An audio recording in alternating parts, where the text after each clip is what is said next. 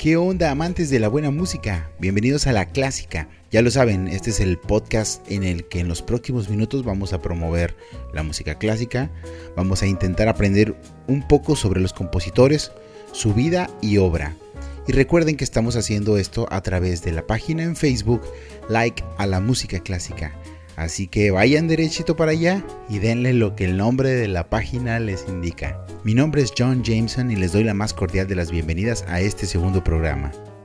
Y para este segundo podcast de la clásica vamos a hablar nada más y nada menos que del desconocidísimo Michelangelo Rossi. Michelangelo Rossi, o también conocido como Michelangelo del violino, nació en Genova, antes conocida como la Serenísima República de Genova, ciudad que se mantuvo como un estado independiente desde el siglo XI hasta el siglo XVIII. Napoleón Bonaparte la convirtió en la República de Ligur y permaneció así por ocho años aproximadamente. Después fue anexada al reino de Cardeña, que terminó creando el reino de Italia. Esta ciudad, Genova, junto con Amalfi, Venecia y Pisa, eran las cuatro repúblicas marítimas de aquel entonces. Y bueno, pues Michelangelo nació en el año de 1601. Verga. Hace más de 400 años que nació este carnal. Y falleció en el año de 1656. O sea que si son buenos en matemáticas y si no también, se habrán dado cuenta que Michelangelo vivió 55 años. No como los drogadictos que tenemos en la música contemporánea que no pasan de los 27. Y pues este brother estudió con su tío Lelio en la Catedral de San Lorenzo, donde aprendió composición y a su vez se convirtió en violinista y organista. El periodo en el que está ubicado Michelangelo Rossi es el famosísimo barroco.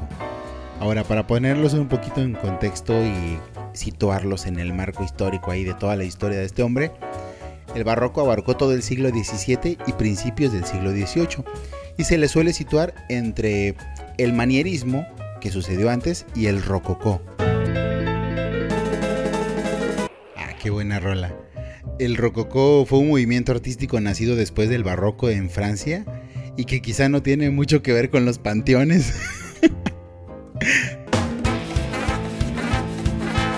Pero cabe mencionar que el rococó, amén de ser un periodo que parió arte muy hermoso, duró alrededor de 30 años, a partir del año 1730, y pronto pasó de moda.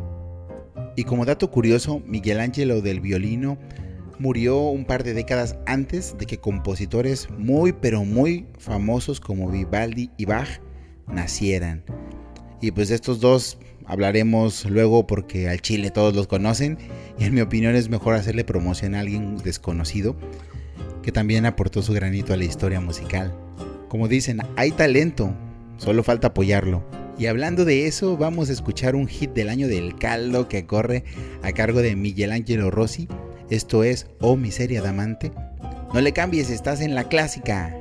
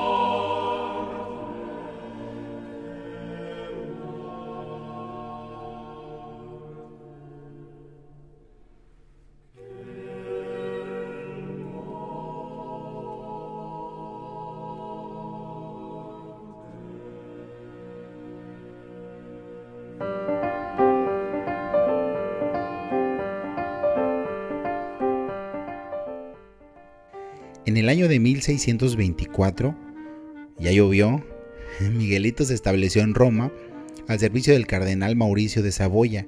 Allí conoció a los compositores Sigismundo d'India y Girolamo Frescombaldi, de quienes tal vez hablaremos muy pero muy en el futuro, porque hay otros huevones de los que quiero hablar antes. Pero los menciono ahorita porque se cree que probablemente estudió con ellos también.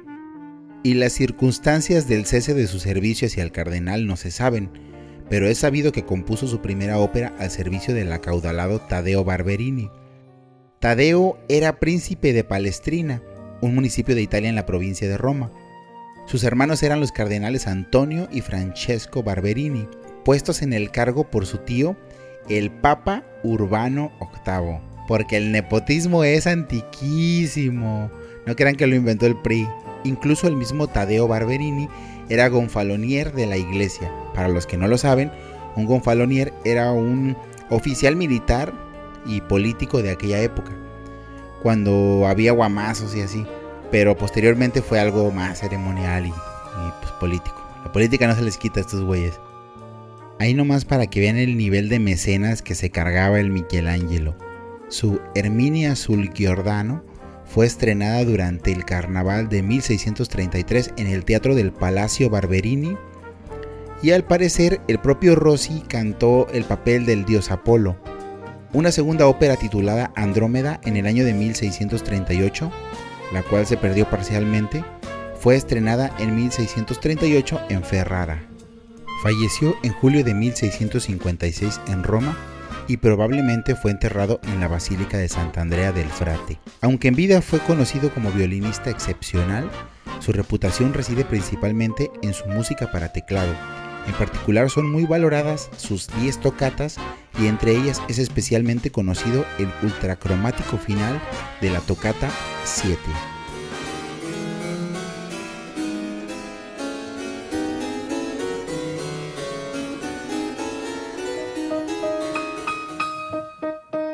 Al ser un compositor tan antiguo se conservan pocas de sus obras.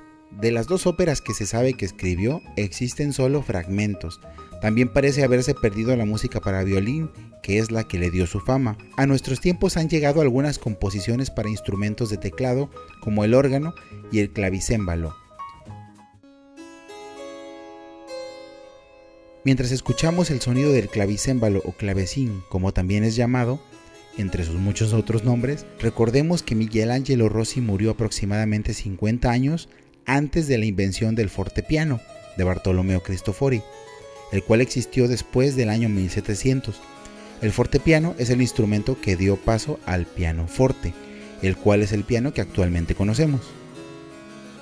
Como pudieron darse cuenta no pude dar muchos datos de la vida del compositor en este episodio porque se conocen muy pocos detalles de la vida de Michelangelo. Quizás sea porque no hubo mucho que saber, parece que siempre se la vivió en el ambiente eclesiástico, entre cardenales y religión. No quiero afirmar que no tuvo esposa ni hijos, pero es lo que podríamos deducir al saber estos pequeños detalles de su vida. Pues mis estimados podescuchas, muchas gracias por acompañarme a este segundo episodio de La Clásica. Vamos a concluir este programa con este tema de Michelangelo del violino que se titula per non dir.